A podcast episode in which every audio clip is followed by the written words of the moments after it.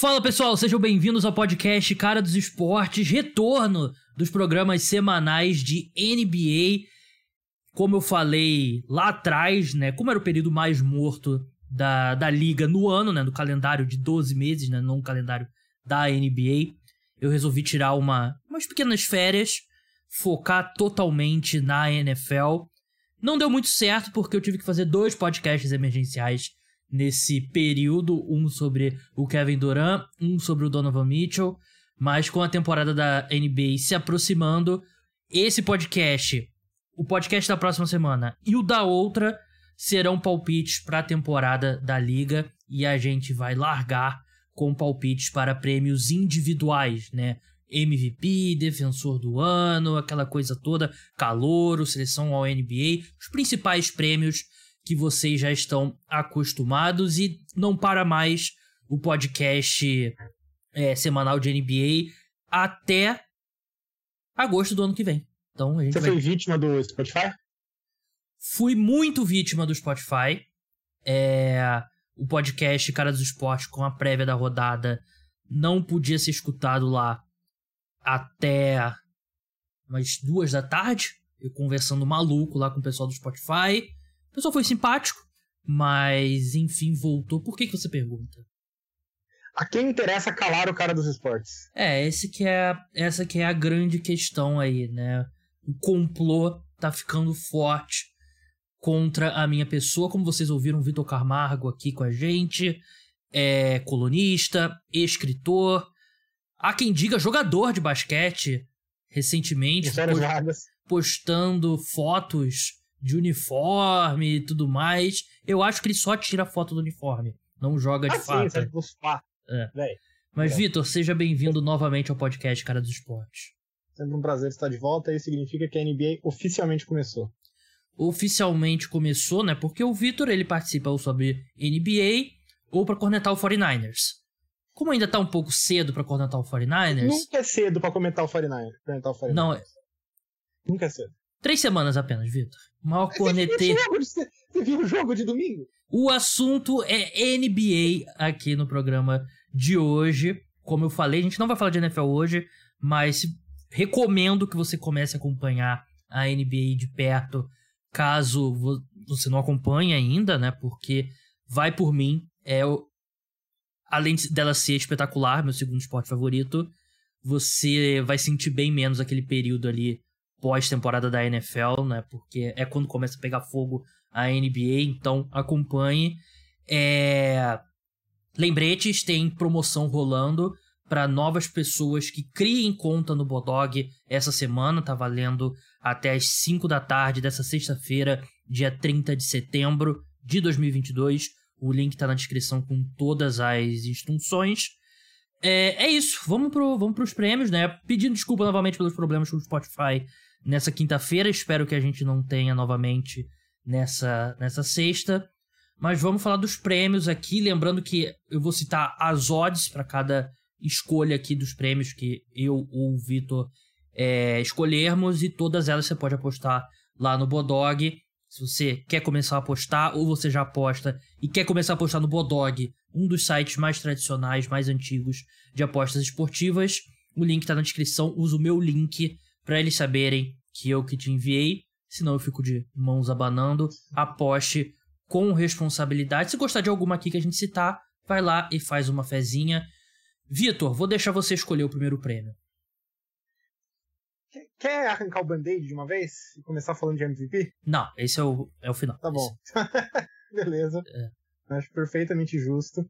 Então vamos falar de um, de um que, assim, entre todos os que a gente comentou, acho que esse foi o que mais me deu trabalho foi o de defensor do ano. Vamos lá, é bom, né? Aquele, aquela vibe meio Oscar, né? Que eles começam ali com os atores coadjuvantes, né? Que chama atenção para prender a audiência. Vamos começar com o defensor do ano, né? Prêmio é bem autoexplicativo. Qual foi a sua escolha, Vitor? Cara, eu escolhi. É, talvez a escolha mais chata possível entre todas as possibilidades. Eu escolhi o Ban Adebayo, pivô do Miami Heat que agora tá virando notícia, toda hora ele fala que é, é, pessoal, ele não ganha porque não gostam dele, sendo que o cara jogou, tipo, sei lá, 50 jogos ano passado. E, e, e quando eu fui começar a olhar esse prêmio, eu fui olhando assim, beleza, vamos olhar o contexto do ano passado. Quais foram os caras que ficaram ali? Marcus Smart ganhou ano passado. Já é difícil para um armador ganhar. Imagina dois anos seguidos, né? Time Lord, perder tempo machucado. Muito minha tempo. aposta era o, é, minha aposta era o Jaren Jackson Jr., mas também vai perder tempo machucado. Então, provavelmente não vai jogar o suficiente. Gobert, cara, time novo, esquema novo, vai ter outro pivô. Eu acho que vai ter uma, uma adaptaçãozinha complicada aí no, no meio do caminho para chegar lá. Então, acho que vai acabar agindo contra ele. Você começa a ficar meio sem opções, né? O, o Michael Bridges vai ter defensor, mas acho que o Suns vai estar com um pouco mais de trabalho esse ano. Esse tipo de derrota que tiveram ano passado, o time vai dar uma caída. E caras que nem o Smart e o, e o, e o Michael Bridges, que são caras muito defensores de time, eles dependem muito do time bem para a candidatura deles decolar. Uma questão de narrativa mesmo. Eu acho que o Suns vai dar uma caída esse ano nesse sentido. Então, as duas opções que sobraram nesse caso para mim foram o Giannis ou o Ban Adebayo. E ano passado eu teria votado no Adebayo se não fossem jogos perdidos. Né? Eu achei que realmente o cara perdeu. Eu não vou lembrar de cabeça 26 jogos, alguma coisa assim, mas. É, jogou uns 50 jogos mesmo. É, ele jogou pouco. Então eu achei que essa. Você não pode ser um bom defensor se você não está em quadra. Né? 56 jogos ele jogou. É. E, e aí eu acabei dando Marcos, pro Marcos Smart o voto. Mas o Adebayo, para mim, ele foi o melhor defensor por minuto, por jogo da temporada passada. E se ele conseguir jogar uma temporada inteira, eu acho que ele vai acabar levando. Ele é muito bom, tanto trocando a marcação como protegendo o aro como um jogador mais tradicional. Ele é um cara que ele ancora uma defesa que vai ser muito boa de novo, que vai ser a do Miami Heat. Então eu acho que ele é, talvez, a, a aposta mais segura, vamos dizer assim. Uhum. Embora É. eu acho que vale dizer, vale dizer que o Giannis, que o Giannis Uhum. já ganhou antes, né? Então, Sim. obviamente, ele tem- eles têm um certo desconto. Ah, outro nome que eu pensei era o Draymond Green, mas também acho que não vai jogar a temporada inteira. Vão dar um descanso. Não foi campeão, o time já. Moral já tá alto de novo, não vão jogar ele É. 70 jogos na temporada. Mas acho que vale citar, vale citar que ano passado o Giannis, parte do motivo dele não ganhar é porque ele jogou muito como pivô ano passado, e quando ele joga de pivô, ele, ele joga muito recuando, né, fazendo drop pro garrafão.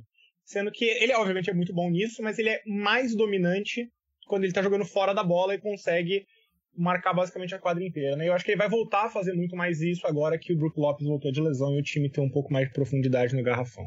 Mas vou, vou ficar com o Bam Adebayo.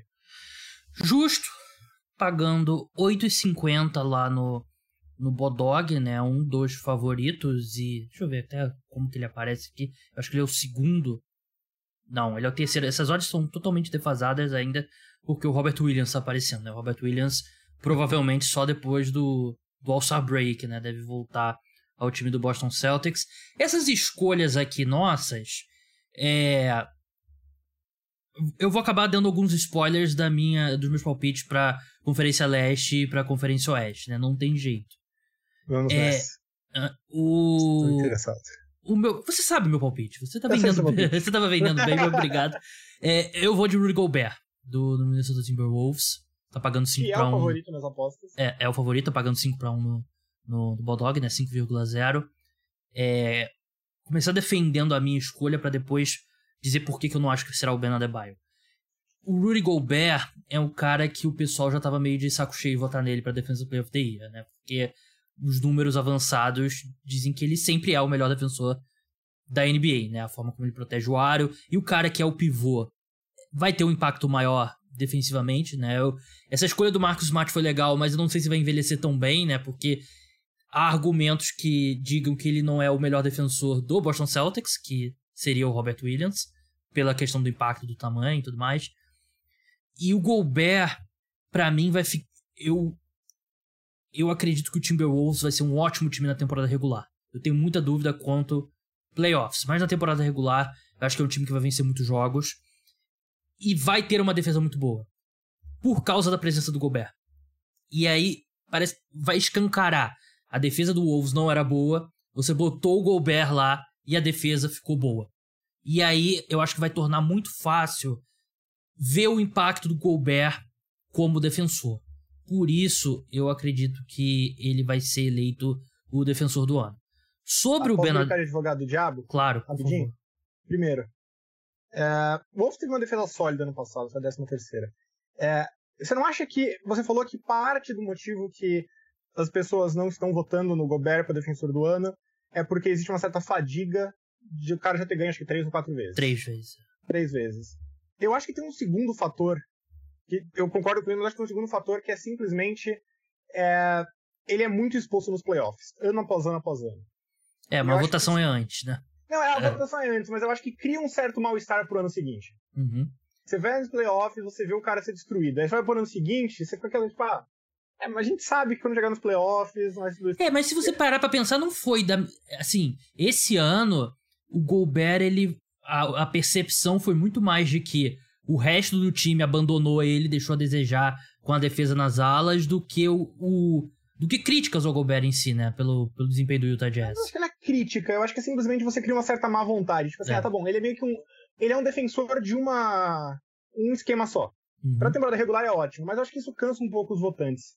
Eu é, acho mas... que esse é o principal motivo pelo qual eu acho que o Adebayo, além da questão do time novo e tal, que os votantes sempre vão procurar alguém novo, na média, né? Ou então alguém com uma boa história. Eu acho que o Gobert até tem a boa história. Mas daí você tá apostando que a temporada dele vai ser muito mais linear.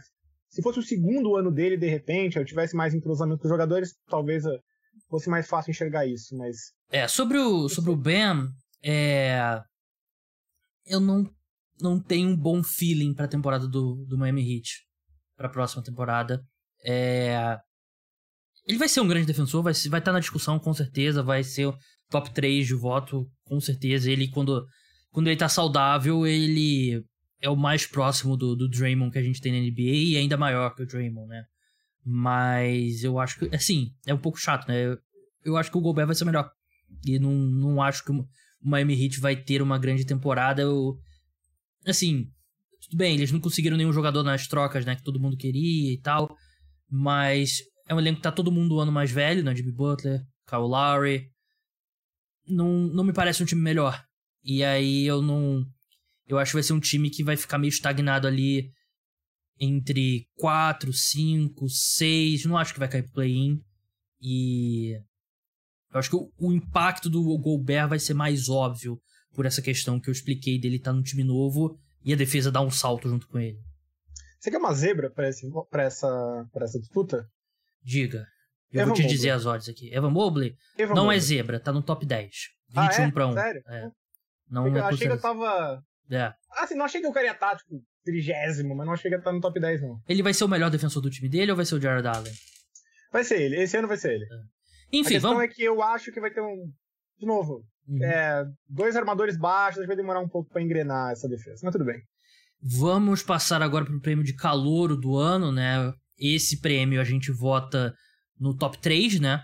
E ano passado foi o Scottie Barnes. Aliás, passar pelos vencedores do ano passado. Né? Ano passado, como o Vitor falou, Marcos Smart. Esse, na última temporada, foi o Scottie Barnes do Toronto Raptors, né? Que, que venceu a disputa com Evan Mobley e com Kate Cunningham. Foi foi Barnes, Cunningham e Mobley, né? Nessa ordem, se não me engano. Né? Foi. Não, foi o Mobley foi em terceiro? Eu acho que ficou. Enfim. Caraca, agora. É- Bom, é, eu vou conferir aqui essa informação, porque foi... aqui tem informação. Ah, foi top 3. Mas foi o top 3 o destacado. Top 3 foi esse. é, destacado. É, como é que. Qual que é o seu voto, Vitor? Do 3 ao 1? É, então, meu voto do 3 ao 1 sem o Chat Walker, que era meu voto, fica um pouco mais complicado, né? Chat Holmgren, né? Chat, isso, Chat Holmgren. Chat Walker já aposentou faz uns 50 anos. Hum. é. Então, o meu top 3 era do. Acho que terceiro lugar o Jaden Ivey. Eu tô muito animado com Detroit esse ano, cara. E eu sei, que, eu sei que eu não devia. Eu sei que se animar com Detroit geralmente é um caminho sem volta que leva à tristeza, que nem os Wolves. Bom, você que você é fã do Gobert, então você me entende. Eu não sei, eu, eu, gostei muito da aquisição do Bogdanovich. Eu adoro o Kate Cunningham, acho que o time foi legitimamente bom ano passado. Sadiq Bey, eu acho que ele vai conseguir jogar melhor agora. E tem o Bogdanovich para espaçar um pouco mais a quadra, ele não vai precisar ser tão congestionado. E eu acho que o Ivy é um cara que, não só eu acho que ele vai ser muito bom, mas é aquele cara que chama atenção com jogadas explosivas. Então ele é meu voto para terceiro lugar, gosto muito dele, acho que vai ser uma estrela, acho que ele caiu no time perfeito para brilhar. Você quer, quer falar o seu terceiro e a gente vai alternando ou quer que eu fale nos outros três?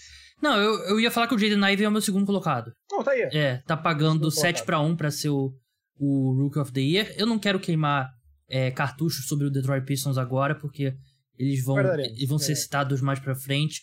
Mas o meu terceiro colocado é o Johnny Davis, do Washington Wizards. Eu, eu, você me mandou, eu já sabia, né? É. Fiquei muito curioso com esse. Eu quero muito, muito ver você.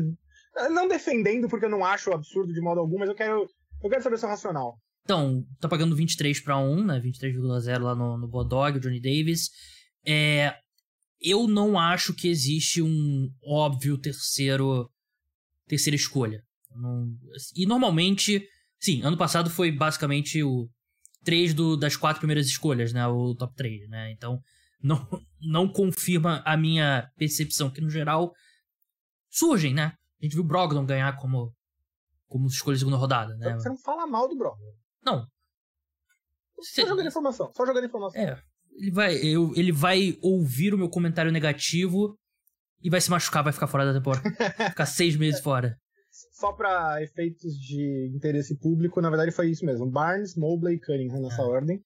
E, na verdade, o Barnes e o Mobley quase empatados. É, foi muito apertado. Muito apertado. Acho que é mais apertado de todos os tempos, tirando aqui do empate, que foi, acho que, Jason Kidd e Grant Hill, se não me engano. Mas enfim, continua. Bem, aí eu tô falando com a enciclopédia aqui de NBA. a minha questão do Johnny Davis é que eu acredito que ele entra na NBA um pouco mais polido que a maioria do, dos calouros, com mais alternativas para pontuar. E se você olha para o elenco do Washington Wizards, não tem muitas alternativas óbvias, né? Além de Bradley Beal e o que? Kyle Kuzma, por Zings é. nos 30 jogos que ele tiver em quadra. Então, eu acho que o Johnny Davis ele vai ter os números. Ele vai vir do banco, vai cozinhar lá contra os reservas e vai ser um cara ali que. Vai ser aquele cara de pontuação vindo do banco. E eu acho que as pessoas inteligentes, pessoas de analytics vão, vão questionar a eficiência dele e vão questionar contra quem ele tá fazendo a produção dele, mas os números base vão estar tá lá. E aí, por isso eu acho que ele vai acabar sendo o terceiro colocado. É um bom caso? É, eu acho que o argumento é, mas o meu problema é mais que eu não vejo o Johnny Davis como um cara de números. Para mim é, é, mais aquele cara que ele faz um pouco de tudo. Ele defende bem, bem em transição, pega rebote, mas eu não acho que ele é um cara que vai ter grandes explosões numéricas. Ainda mais que o Bill, onde ele mais se destaca mesmo, acho que é realmente a pontuação, mas ele vai ter o Bill, não sei. É, mas aí ele não deve. Eu o quanto que ele vai dividir a quadra com o Bill, né? Que é. é justo. Ele, ele acho justo. Uhum. Acho justo a colocação. Eu só. Eu não acho que ele, o time vai ser o time não vai ser bom. Não sei se ele vai ter esse esse argumento, vamos dizer assim, né? Da, da história, essa narrativa. Então, não sei. Eu gostei da aposta, eu achei legal porque ele é realmente um cara que eu acho que entra pronto na, na liga. Mas no fim do dia, não sei, eu acho que ele não vai ter um caminho para chegar lá. Então, o já seu, que você falou, seus, seu segundo colocado é o MVP da Summer, da Summer League. League. É, e eu acho que o, o, caso do Keegan Murray, do Kings, é simples. Ele é o cara que vai entrar e jogar 30 minutos por jogo. Ele é o cara 22 anos, veterano de 4 anos, ele é de longe do, do alto do draft, é o cara mais pronto para entrar e jogar no curto prazo. Né? Já é um cara com menor teto, mais alto piso.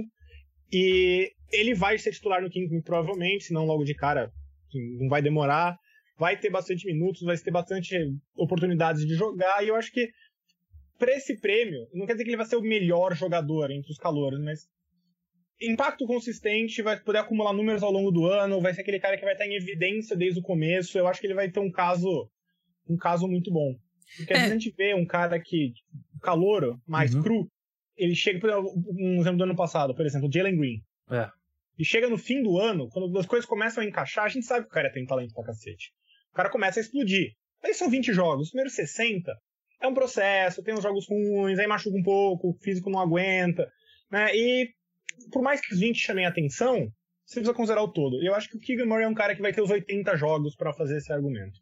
É, eu considerei é muito, eu considerei muito o Keegan Murray, né? Mas é, parte aqui do, do raciocínio foi, é, eu não queria três escolhas óbvias aqui que é, eu queria botar alguém diferente, por isso que eu coloquei Johnny Davis. E eu acho que os três que você escolheu e os dois dos meus e o Keegan Murray acho que são claramente os favoritos. É, quinteto eu, te, eu tenho eu tenho um, um nome, então já que você gosta dessas, dessas uhum. surpresinhas, eu tenho um nome que vai vai aparecer. Qual que é? Que vai aparecer. Antes do primeiro colocado, qual que é? Então, antes do primeiro colocado. Cara, fica de olho no, no Jeremy Sochan. Pensei nele bastante, mas é que ele eu, vai. Eu pensei em colocar, que nem você queria colocar é. um cara fora do óbvio, eu pensei também em colocar um cara fora do óbvio, pensei no Sochan. É, eu pensei nele, mas eu. Acho que pro, o que ele projeta na NBA, né, como aquele. aquele glue guy, né, aquele cara que vai fazer tudo. todo o trabalho sujo que você precisa de uma, numa quadra de basquete, eu não sei se ele consegue ter um, um impacto imediato. eu acho que, que ele não vai ter os números. É. Eu acho por isso que eu não acabei não colocando ele. Mas ele é um cara que assim, eu, só, eu sei que o argumento pode parecer meio idiota, mas ele chama atenção. Ele tem o cabelo descolorido, é. ele é um, um, jogo criativo, então eu acho que é um cara que. Tá parecendo ele, os scouts velhos lá do Moneyball, né? Ah, ele tem a namorada feia, não, então não, vou, não pode contratar ele. Eu só acho que assim, as pessoas vão falar sobre ele, uhum. sabe? Tipo, ele é um cara que vai ser citado, vai ser comentado. Uhum. E se você é... tiver muito ousado, você pode até falar do. Como é que é o nome do cara que, o, que os Warriors pegaram? Patrick Baldwin? Gui Santos. Esse vai passar um ano na Vai ser difícil ganhar nessa né, vida de league. Aliás, eu acho que é a melhor coisa para ele. Sim, não, de... é.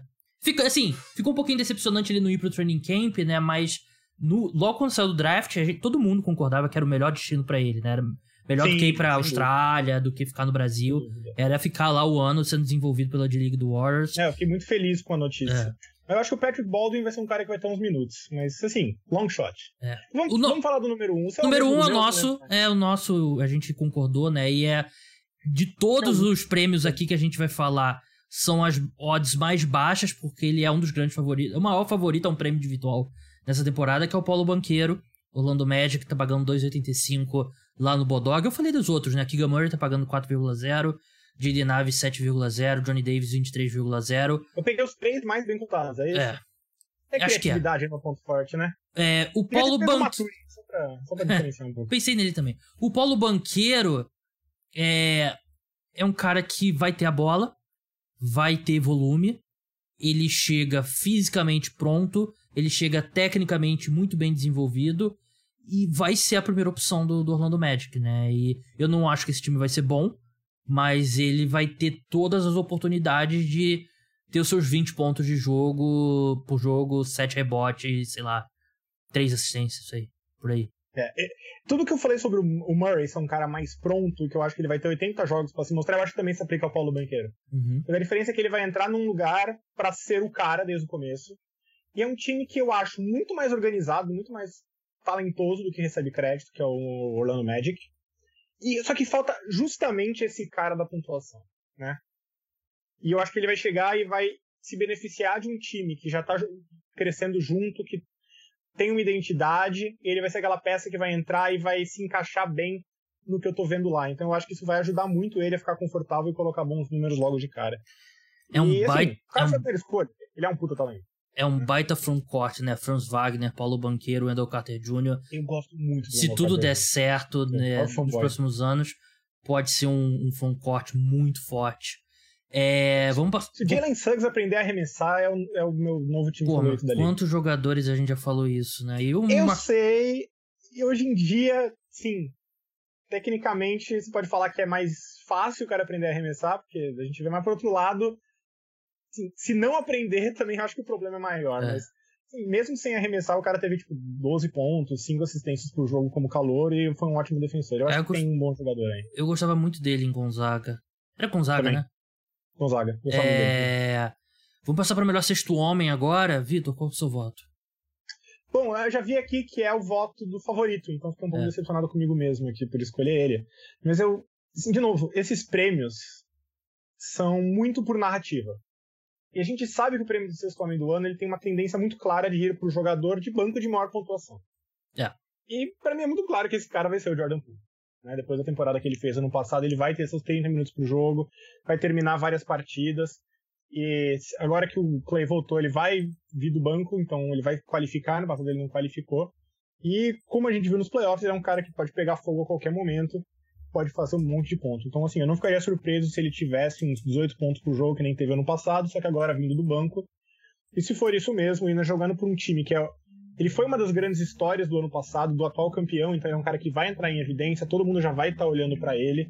Eu acho que ele tem tudo aí para ganhar esse prêmio, especialmente porque, como o Tyler Hero ganhou ano passado, a gente sabe que os votantes não gostam muito das dobradinhas, né? Verdade. É, o Jordan Poole é aquele cara mesmo, né? Ele é, tem muito recurso para pontuar, né? E o que a gente viu sendo exposto dele nos playoffs, né? Que é principalmente a defesa, não pega tanto na temporada regular, né? Então acho que ele é, ele é o favorito por um motivo. O meu voto foi pro Kevin Love. Tá pagando 21, é, 21,0 no Bodog. Jordan Poole tá pagando 5,0. E assim, eu tenho boas expectativas pro, pro Cleveland Cavaliers esse ano. Mas aí eu terminei minha seleção ao NBA e não tinha nenhum nome do, do Cleveland Cavaliers, né? Passei todos os outros prêmios, é, não tinha outro nome do Cavaliers. E o Kevin Love é um cara muito popular, né? As pessoas gostam muito do Kevin Love. E ele já foi bem na temporada passada, vindo do banco. E agora não tem um marketing, né? Que é, ocupa um pouco do mesmo espaço que, que, o, que o Kevin Love, né? Então ele vai ter mais oportunidade para para fazer o que a gente já viu o Kevin Love fazer, por exemplo, na época de Minnesota, né? Que é trabalhar no garrafão, porque ele vai entrar, vai sair o Mobley, vai sair o Jared Allen, um dos dois pelo menos. Ele também tem toda, todos os recursos para pontuar e como o Vitor já falou algumas vezes e é verdade, esse prêmio é narrativa. E eu acho que o Cleveland Cavaliers vai ser um time forte nessa temporada e o cara que vai ser reconhecido nos prêmios individuais, eu acho que vai ser o Kevin Love, porque se ele ficar saudável, para mim ele tem tudo para ter um baita ano, um dos melhores anos dele em eficiência, provavelmente desde que o LeBron saiu de Cleveland. É, eu vou ter que admitir, quando eu vi sua aposta, eu falei, ah, por que, que eu não pensei nisso? Gostei dela. Meu único medo nisso que você falou de jogar no garrafão é que, como eles têm dois caras de garrafão que não arremessam bem de fora, o Mobley, tecnicamente, ele projeta como um arremessador, mas ainda não é se ele não vai passar um pouco de tempo demais no perímetro, espaçando a quadra e acabe não usando esses recursos no garrafão, pegando rebote de ataque e tudo mais. Mas é um bom nome. É outro nome que eu pensei só depois, mas também já vi que tá entre os favoritos, então não ia ser particularmente interessante, é o Christian Wood, né? É. Que a princípio eu achei que ele ia ser titular do time, por isso que eu nem tinha lembrado ele. Aí eu vi a entrevista do Jason Kidd falando que ele vai vir do banco, ele não o Christian Wood muito. eu também não sabia que ele ia vir do banco. Né? É, exato, ele é. não gostou muito. Teve aquela contratação esdrúxula que eles fizeram do do, do Javel McGee, que é. congestionou tudo ali, também não entendi o que está acontecendo ali, mas uh, ele também é um cara que, tem, que você procura, vai ter minutos de titular, vai ter muita chance de pontuar quando tiver no banco o Luca Doncic, vai ter chance de ter uns 20 pontos, 8 rebotes, por um time que pode ser bom. É. Então, eu também acho que ele é uma aposta bem interessante aí. Posso falar? Não tem boas vibes do Dallas Mavericks pra, pra essa temporada. Eu vou ser sincero que eu também não tô tendo, é. mas não sei, é Luca, sabe? Tipo, o Luca é tão bom que não é. sei. Ele sozinho é uma boa vibe, sabe? Não, uhum. sei explicar. Treinador do ano. Treinador do ano, Vitor, qual que é o seu voto? Olha, o treinador do ano que eu botei é o Mike Malone. O Michael Malone, que ele gosta de chamar de Mike. E o meu raciocínio é simples. Mais Denver Nuggets. qualquer outro, Denver Nuggets. Mais do que qualquer outro, esse é um prêmio de narrativa. Eu dei esse prêmio justamente porque ele é um prêmio muito mais de narrativa do que de realidade. Uhum. Ele é o cara que ou não esperava nada e foi muito bem, ou é o cara que teve uma grande melhora do ano passado para esse o time como resultado. E eu acho que Denver é um time que vai ter uma melhora muito grande do ano passado para esse enquanto resultado, né? Vai ter a volta do Murray, vai ter a volta do Michael Porter Jr., eu acho que eles desenvolveram alguns jogadores interessantes, o Jokic ainda tá lá. Eu acho que vai ser Denver um dos melhores times do Oeste e vai chegar no final do ano e vocês vão olhar, olha, esse time foi, sei lá, sexto, quinto do Oeste ano passado e foi na primeira rodada, agora eles são, sei lá, o segundo melhor time do Oeste e, cara, incrível trabalho, muito bom, esse time merece ser recompensado. Eu acho que ele vai ser, na falta de ter melhor, uma das grandes histórias da temporada. E eu acho que geralmente quando isso acontece, ainda mais que o Jokic, spoiler, não vai ganhar o MVP de novo, porque eles não vão votar três vezes seguidas nele, é, vão querer reconhecer a temporada do Denver, se tiver a temporada que eu espero, que eu acredito. Vão querer recompensar Denver de alguma forma em termos de prêmios. Eu acho que o técnico do ano é uma resposta muito óbvia para como. É, faz total sentido. Ele é um dos favoritos pro prêmio, tá pagando 15 0,0 lá no, no Bodog. Tava olhando aqui o over-under de vitórias do Denver Nuggets é 50,5, né? E esse over me parece meio que dinheiro grátis. Eu também acho. Porque. Eu sou obrigado a concordar é, aqui. Eu me preocupo um pouco com essa história que o Jamal Murray ele tá falando ainda, ah, eu tô me acostumando com a fisicalidade do jogo e tal, não sei o quê. Sendo que ele não joga desde que? Desde 2015 que a gente não vê um o, anim... Jamal Murray em quadra. um ano e meio já, né? É, muito tempo que a gente sim, não vê o, o Jamal Murray em quadra. Mas é só com a volta de, do Murray e do Michael Porter Jr., esse time vai ser muito melhor, né? E eu gostei da contratação do Bruce Brown, acho que ele encaixa perfeitamente com, com esse time. E se o arremesso do, do Bruce Brown, que melhorou pós All-Star Break, for uma melhora real, que nem sempre é. Eu gostei muito dessa contratação. É, ele encaixa perfeitamente com. Gostei da contratação, gostei que eles pegaram. Foi o Christian Brown que eles pegaram no draft? Foi, é. Também, Gosto ótimo, assim, baita. Eu, eu gosto muito do time que eles montaram. A única coisa que eu não gostei foi o, o DeAndre Jordan, mas tudo bem. É, o DeAndre, DeAndre Jordan que vai homenagear o, o Bill Russell com a camisa número 6, né? E há de se discutir. Baita homenagem, né? É, Há de se discutir aí o valor dessa homenagem. O meu prêmio pra treinador do ano, e vai ser um spoiler pro preview da Conferência Oeste, é o Willie Green, do New Orleans Pelicans. Gosto. Tá pagando 17,0 lá no Bodog. Eu tenho expectativas altas pro New Orleans Pelicans. Vai ser um dos melhores ataques da NBA.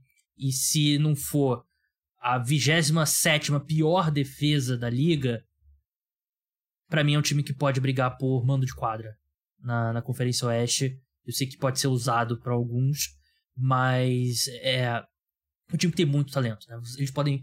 Eles vão botar em quadro um quinteto titular, provavelmente com McCollum, Herb Jones, Brandon Ingram, Zion e Valenciunas.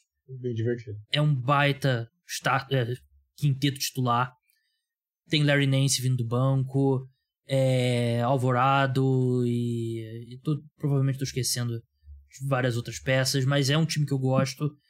E é um time que foi competitivo sem o Zion. Claro que adaptar o Zion a um time não é nada fácil, mas a gente já viu o Zion ser uma força da natureza no único período que ele ficou saudável na, na NBA teve uma sequência. E por isso que o meu voto. É, é isso que você falou, né? É o, o prêmio da narrativa. E eu acho que o Pelicans vai ser um time muito bom nessa temporada regular. E por isso eu acho que ele vai ser o treinador do ano. É, sabe qual é o meu medo pro Willie Green? Primeiro que eu acho que existe uma expectativa muito grande sobre o, o Pelicans. Eu acho que é um Sim. time que tá num holofote grande. Então a, a barra vai ser maior. E segundo porque, cara, o West é muito absurdo. Eu consigo facilmente ver esse time sendo muito melhor que ano passado e ficando sei lá, sétimo. Eu acho que ele não vai ganhar como sétimo colocado. O sexto colocado. É. Mas assim.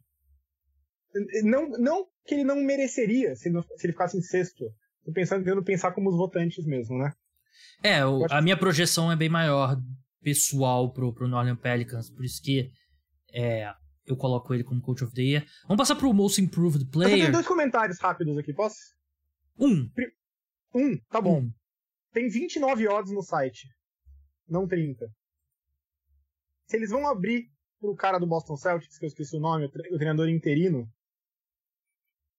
é um nome que eu estaria bastante de olho.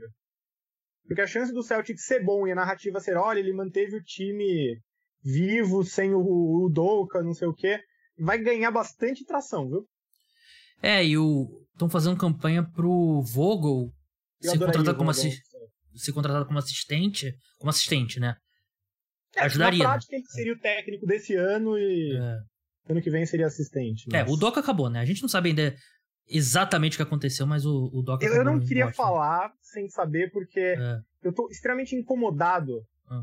com a falta de transparência da situação. Os próprios jogadores do Celtics, vocês, não sei se vocês viram, é, você viu na, na entrevista, eles, eles não sabem o que aconteceu, É. eles não foram informados, ficaram sabendo pela internet. Então, a falta de transparência me incomoda muito, mas eu, eu acho muito difícil o cara ficar suspenso um ano, ainda mais se for sério, como parece, voltar depois de um ano e nada aconteceu, sabe? É. Então, eu ficaria de olho se abrirem aqui pra algum treinador do Celtics. Justo. É, Most Improved Player, jogador que mais evoluirá nesse ano, né? Um prêmio que eu acho que deveria existir na NFL. É, Sim, mas- na NFL mais que na NBA, inclusive. Verdade. É... O seu voto me surpreendeu, Vitor. E eu já É. adianto que as odds é. As odds são, no caso, 81,0 no Bodog. Então já mostra que é bem fora da curva. Mas, por favor, defenda o seu palpite. Simples. Jalen Brown foi o melhor jogador de um time das finais da NBA, nas finais. E como é que você evolui a partir disso? Você não precisa, eu acho que esse é meu ponto. Se você for olhar as últimas temporadas dele, ele perdeu muito por lesão. Uhum. Eu acho que simplesmente o Celtics era um time melhor, ele assumindo um pouco desse protagonismo que ele mostrou, eu acho que a narrativa meio que sozinha vai empurrar ele, entendeu? Porque a gente, a gente vê esse prêmio geralmente. Assim, ele é muito difícil de saber como os votantes vão votar. Porque ele é completamente também de narrativa. né? Uhum. Se você for olhar a lista, você tem assim caras que mudaram de time e fizeram a mesma coisa, mas um time de mais evidências. Você vê caras que fizeram a mesma coisa, mas com mais minutos. Mas é, a impressão que eu tô tendo ultimamente é que eles estão buscando jogadores que deram um salto, pelo menos em uma temporada específica, de bom jogador, estrela para grande estrela.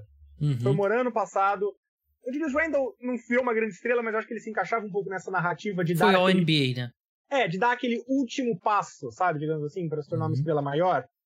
E eu acho que o, o, tem um nome óbvio, que é o nome que você escolheu, mas eu acho que o Jalen Brown, ele tá num bom momento, eu acho que ele vem melhorando bastante, acabou um pouco ofuscado, justamente por causa das lesões, pelos problemas do time, pela ascensão do próprio Jason Tatum, mas eu acho que se o Celtics for bom ano que vem, e eu acho que vai ser, apesar dessa treta do Doca, eu acho que o Jalen Brown vai ser um cara que vai estar em bastante evidência. Então, é, eu sou fã do Jalen Brown. Acho ele um baita jogador. É, a minha questão é: ele já foi um cara que o nome entrou em discussões para ser All NBA na, na última temporada. Ele foi All-Star. Só que o salto que você precisa dar para ganhar Most Improved Player, ele seria o quê? Um- ele teve 23,6 pontos por jogo, 3,5 assistências, 6,1 rebotes.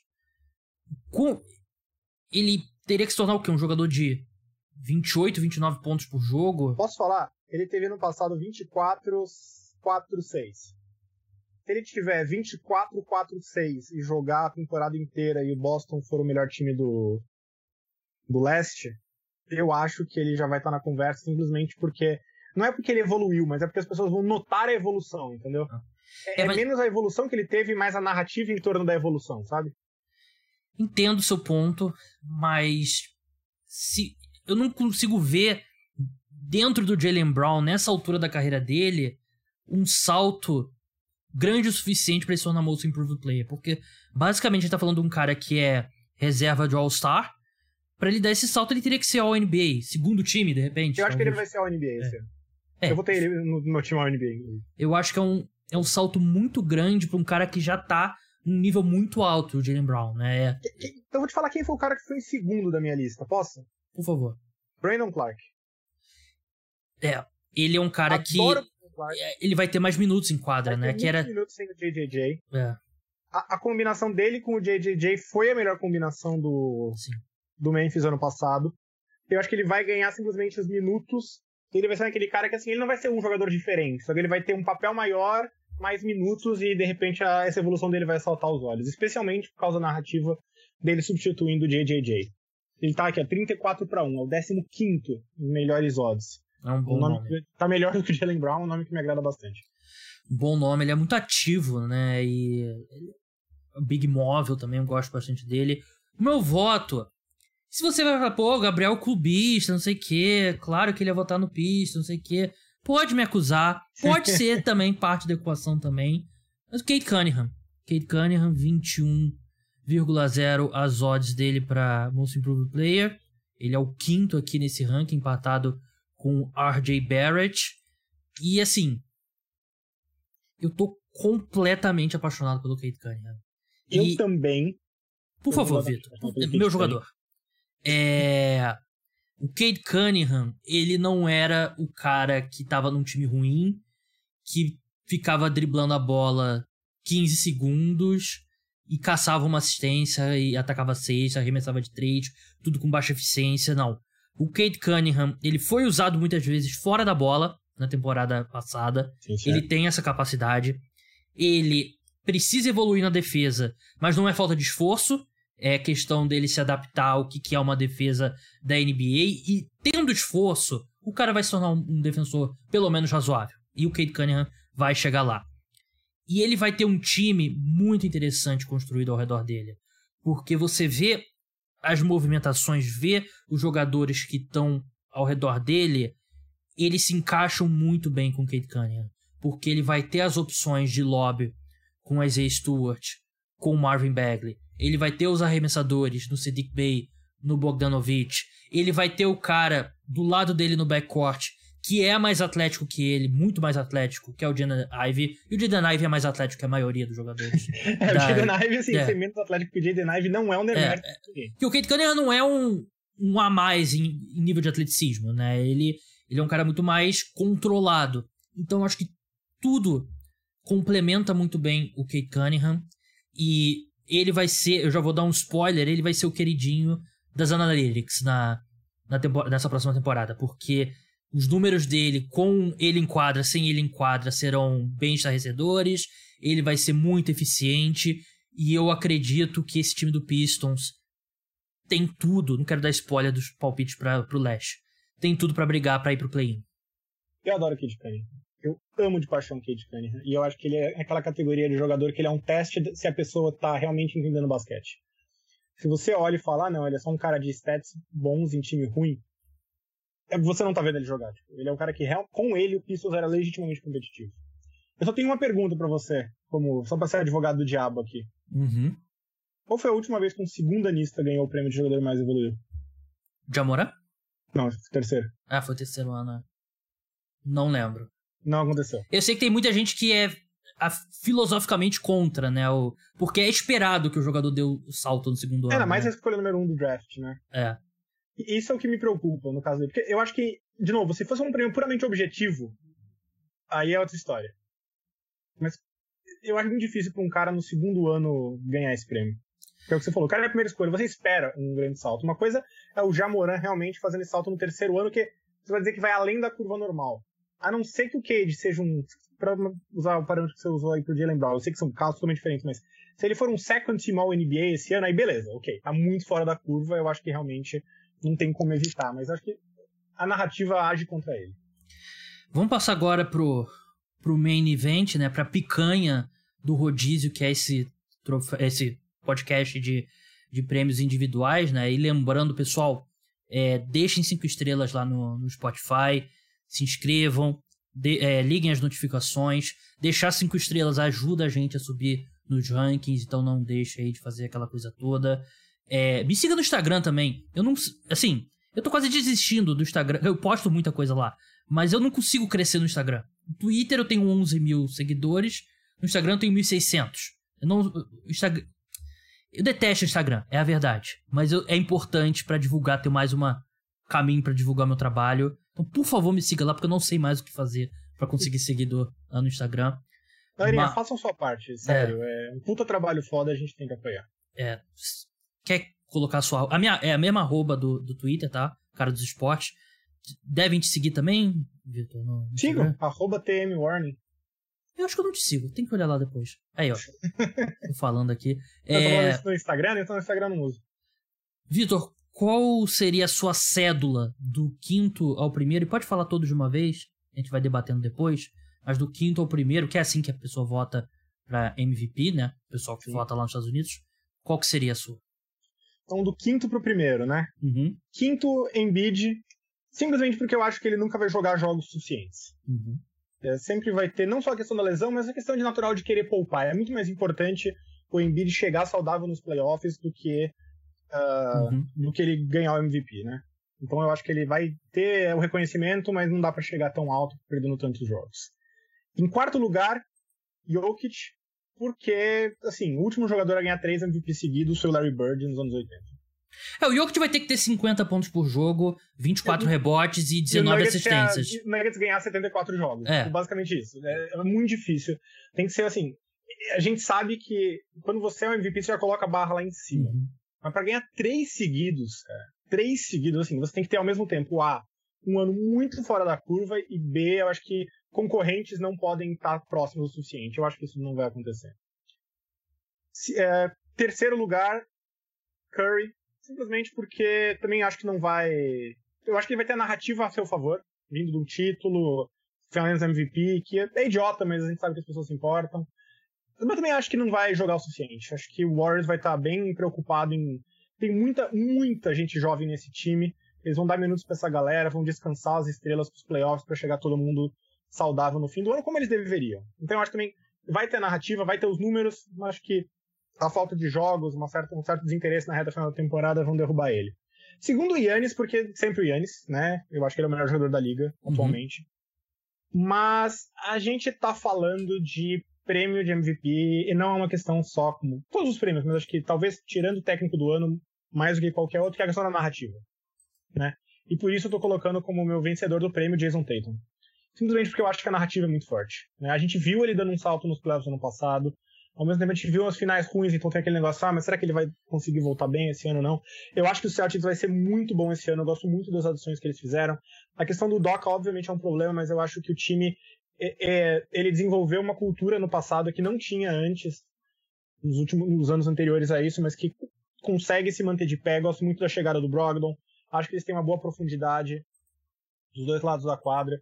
Eu acho que vai ser um time que vai, como eu falei no caso do Browns, dá um pequeno spoiler, vai ser o número um do leste, vai ser um time que vai vir forte. E o Tatum vai ter a narrativa. Todos os caras que eu falei, tirando o Embiid por causa da questão dos jogos, já foram MVPs.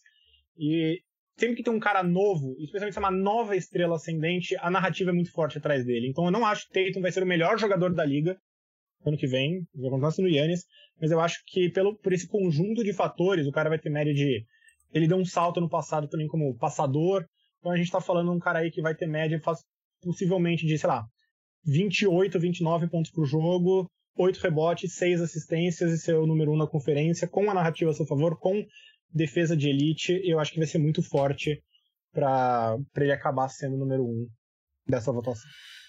Justo. Passando pelas odds aqui, o Embiid tá pagando 7,50 para ser MVP, Jokic 10,0, Curry 16,0, Giannis 8,0, Tatum 13,0. A gente combinou 4 de 5 números meu, meu quinto colocado é o Jokic, mesmos argumentos seus.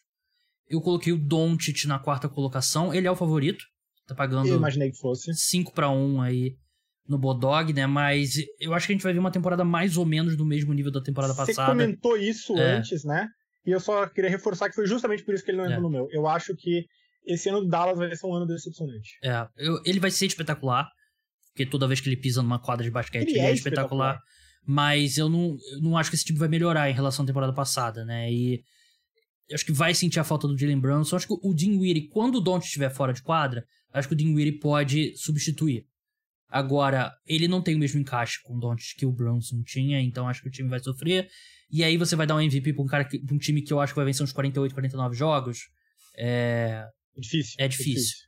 Eu coloquei o Tatum na terceira colocação, tudo que você falou é justo, mas eu vejo um ano um pouquinho mais conturbado pro Celtics, não só pela questão do Doca, pela questão do Robert Williams também. É, para mim a defesa do Celtics vai sofrer um pouco, porque não é razoável esperar que o Hofford vai te entregar o mesmo que ele entregou no, nos playoffs da temporada passada. E aí eu acho que vai ser um, um prejuízo bem grande pro. E vou dizer mais, ele só entregou o que entregou temporada passada porque ele tirou um ano sabático e descansou é, ao longo do ano. Exatamente. Boston vai tomar muito cuidado com os minutos dele.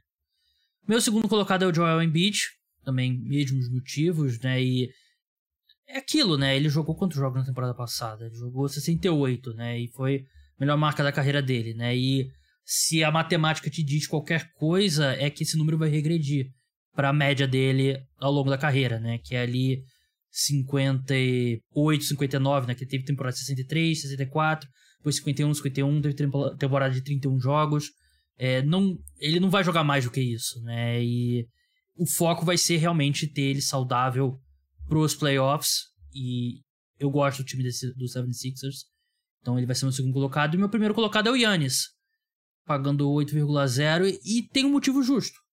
Ele é o melhor jogador da NBA. Ele é o melhor jogador da liga. É, e se ele é o melhor jogador da liga, ele é o cara que tem a maior probabilidade de ser o melhor jogador da próxima temporada. Eu acho, acho uma associação válida. É, o Bucks vai vir muito forte. Isso que você falou lá no começo dele, ele não vai ter que jogar tanto como pivô, como defensor primário de garrafão, como foi na temporada passada. Vai ajudar ele a se destacar ainda mais como defensor. E ele, assim, se você bota outro nome nas stats dele na temporada passada, talvez ele teria ameaçado mais o prêmio de MVP do Jokic, né? Ele tava no top 3 e foi um ano fantástico. A comparação é com, justamente, não é com o resto da liga, é com o que ele fez quando ele foi MVP. E. Só um detalhe, eu votei nele pra MVP ano passado. Só Aí, jogar viu? essa informação aqui. Ah, o Vitor, bom voto. Espero que se repita esse ano. Mas é. Tem um nome que ficou ausente das nossas listas conscientemente, tenho certeza, Kate que é o Kevin Durant. Ah, Kate Cunningham, eu pensei. Número 4 nas odds aqui, junto com o Jokic. É questão de jogo também dele, né? Ele eu não acho que vai jogar é, a temporada é. inteira e eu acho que o Nets vai ser um circo de novo, então...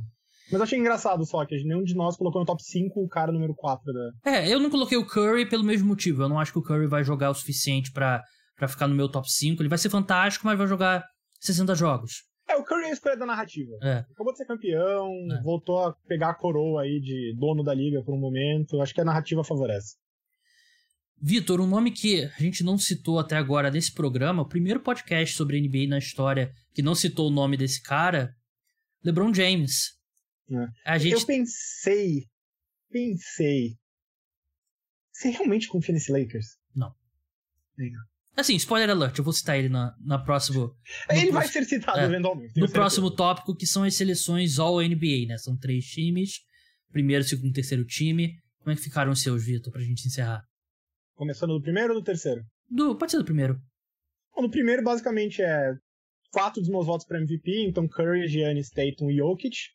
E o Luca é o é o quinto elemento, vamos dizer assim, com o Embiid caindo pro segundo time. E a lógica aqui é bastante simples. Eu acho que para All NBA, a performance do time conta menos do que para MVP. Então nisso eu acho que o Luca vai uhum. vai chegar lá com mais facilidade. Segundo time aí é o Embiid, que é o segundo time, Jamoran, Devin Booker, LeBron James e aí sim o Kevin Durant, que vai ter uma boa temporada quando jogar. E o LeBron, porque, de novo, eu acho que aqui, dos All-NBAs, conta menos a temporada do time. Não acho que o Lakers tenha uma boa temporada. Eu também acho que o LeBron deve perder jogos. Faz tempo que o LeBron não joga uma temporada inteira é. saudável, né? É, ele nem deveria jogar mais do que 70 jogos. Ele nem deveria, é. exato. Mesmo se ele tiver saudável, não faz sentido ele jogar 80 jogos. É, ele vai bater o recorde de pontos, né, do, do Karim nessa temporada, que vai ser um, um momento marcante. Justo. Pois é. E pro terceiro time, que aí geralmente o terceiro time é onde você é um pouco mais criativo, né? É. Eu não fui muito criativo. Botei o Trey Young, que eu acho que o Hawks vai ter um ano legal, vai ser um pouco escondido no Legend, mas acho que vai ser um ano bom. O Damian Lillard também acho que vai ser um pouco desse caso de, cara, o time não vai ser bom, mas você vai se destacar e você... vai ser uma história de volta por cima, legal. Botei o Lillard. O Jalen Brown, que se ele não for para um NBA, esquece Most Improved, então tive que colocar ele no terceiro time.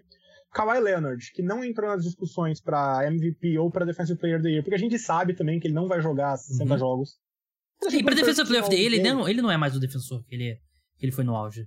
É, ele ainda consegue por alguns minutos, mas é. ele não usa isso na temporada é. regular. Ele vai usar nos playoffs quando importa e ele tá, tá, certo nisso, não é uma crítica. Mas acho que se o Clippers for um time bom, eu acho que vai ser. Vai ser aquela coisa, tipo, ah, a gente vai ter que colocar um Clipper aí. Yeah. Aí eu fiquei entre ele e o Paul George, acabei indo com ele. E o Bama Debaio pra third team, que foi o cara que eu votei pra Defensive Player da Year, que eu acho que teria sido third center ano passado, de novo, se não fossem os jogos perdidos. Então, se eu tô projetando que ele vai jogar uma temporada mais completa uh, pro voto de defensor do ano, eu acho que pra NBA vale a mesma lógica. É o. Eu considerei muito o Lillard pro meu, pro meu terceiro time também, né? Eu acabei não colocando. Eu fiquei e... curioso com o cara que você colocou, mas vamos lá. É. O Lillard, eu acho que essa temporada vai ser e lembra do Damian Lillard? Ele é bom pra caramba, né? Exatamente. Só exatamente. que eu acho que o Portland Trail Blazers será muito difícil de assistir nessa temporada. E aí fica muito difícil colocar um cara num time péssimo desse na no, na NBA, né? O meu, o meu primeiro time é Stephen Curry, Luka Doncic, Tatum, Giannis, Embiid. Acho que eu... Não, o seu você botou o Jokic, né? Mas é com o meu prêmio... Meu, é, botei Jokic. É o meu, a minha cédula de MVP. O meu segundo time tem dois nomes aqui que eu sei que você vai querer comentar. É Jamoran, James Harden, Kevin Durant, Zion e Jokic. É, é, eu admito que fiquei bastante surpreso. Eu eu acho que a gente vai ver o Harden assim, famosas últimas palavras, né? Mas eu eu posso estar sendo inocente, mas eu confio que a gente vai ver um James Harden mais comprometido esse ano. Ele visualmente está mais magro. E, e, o James Harden do, do Houston Rockets acabou. Ele esquece. Não, esquece, esquece. É. Não existe mais. Mas teve uma versão desse James Harden no Brooklyn Nets que ainda era um baita armador. Era um, ele não chegava tão bem na sexta, mas ele orquestrava o time, ele era o armador, né? Tanto que teve aquela coisa do Kyrie Irving falando que ele era agora o shooting guard e o Harden era o armador. E eu, eu tenho uma boa expectativa pro time do 76ers, 76ers esse ano.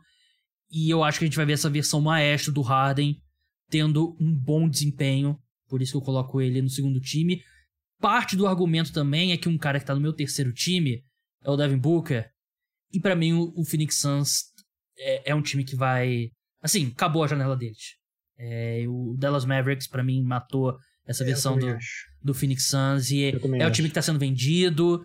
É o time que tem a questão do Jay Crowder. E aí o DeAndre Ayton, que disse que não fala com o técnico desde que desde que acabou a última temporada. Tem muita coisa desajustada eu, nesse eu time. Posso despromover o Booker? Você me convenceu. Vou é. despromover ele do meu second team. Você me convenceu. Eu acho que tem muita coisa. Por isso que eu coloquei o Harden na frente dele. Zion Williamson. É, eu... Mais do que o Harden e o Zion foi o que eu achei mais interessante, mas... Eu tô dirigindo a bandwagon do Zion há muito tempo. Eu fui um cara que assisti pré-temporada de Duke jogando no Canadá para assistir o Zion é, pela, pela internet, claro, não pessoalmente. E eu não acho que se o Zion for o jogador que ele foi naquela sequência dele saudável, aquele jogador era um cara de segundo time ao NBA. Ele era uma força da natureza, um dos caras mais dominantes fisicamente. Você basicamente não tinha o que fazer para ficar na frente dele. Aquele point Zion era uma das dos ataques mais imparáveis da NBA. Eu pensei em colocar ele na quinta colocação para MVP, só que para mim a defesa dele vai ser o que vai tirar ele do desse é, dessa discussão. Mas ele tá vis visivelmente ele tá muito mais em forma. E para mim a única coisa que tiraria ele da seleção NBA nessa temporada é assim, é a saúde, né? É, o, é ele se machucar mas eu, eu tô acreditando e eu acho que o Zion vai ser. A gente vai terminar a próxima essa temporada falando do Zion para a próxima temporada como candidato ao MVP. Eu preciso ver ele ficar saudável antes de acreditar que ele vai ficar saudável.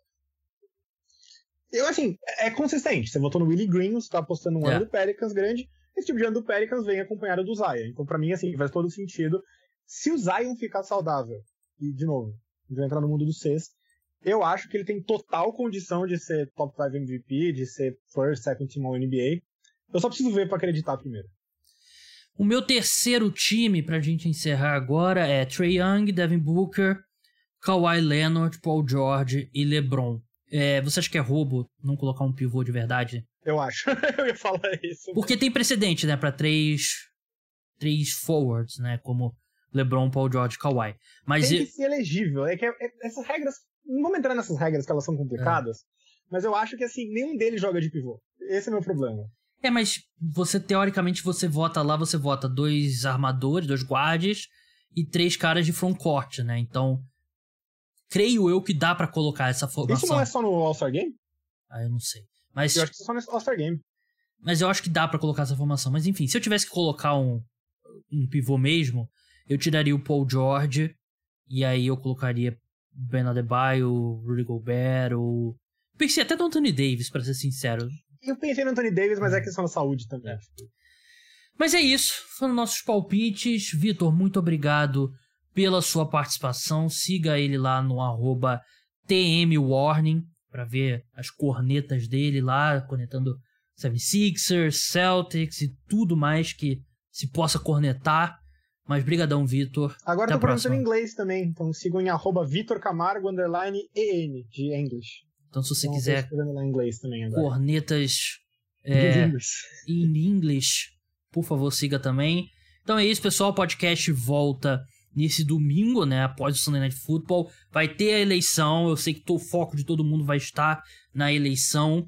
Vai ser difícil acompanhar a rodada. Mas o motivo para quando você acordar segunda-feira de manhã botar o podcast Cara dos Esportes para saber é, o que aconteceu na rodada. Eu vou estar assistindo aos jogos, posso te garantir isso. Sim, numa. Fechar aqui tudo do meu quarto, botar um fone e esquecer o mundo exterior. Depois de ter ido votar de manhã, claro. Então, podcast estará aqui. Sexta-feira de manhã tem um podcast também sobre o Thursday Night Football entre Cincinnati Bengals e Miami Dolphins, que está rolando nesse momento. Começou agora. Já, tem um touch, já tá 7 a 3 pros Bengals, né? Já teve touchdown é, dos Cincinnati Bengals, mas eu vou gravar depois que esse jogo acabar. Exclusivo para apoiadores. Se você quer ter acesso a esse podcast, se torne apoiador. Então é isso, pessoal. Até a próxima. Tchau.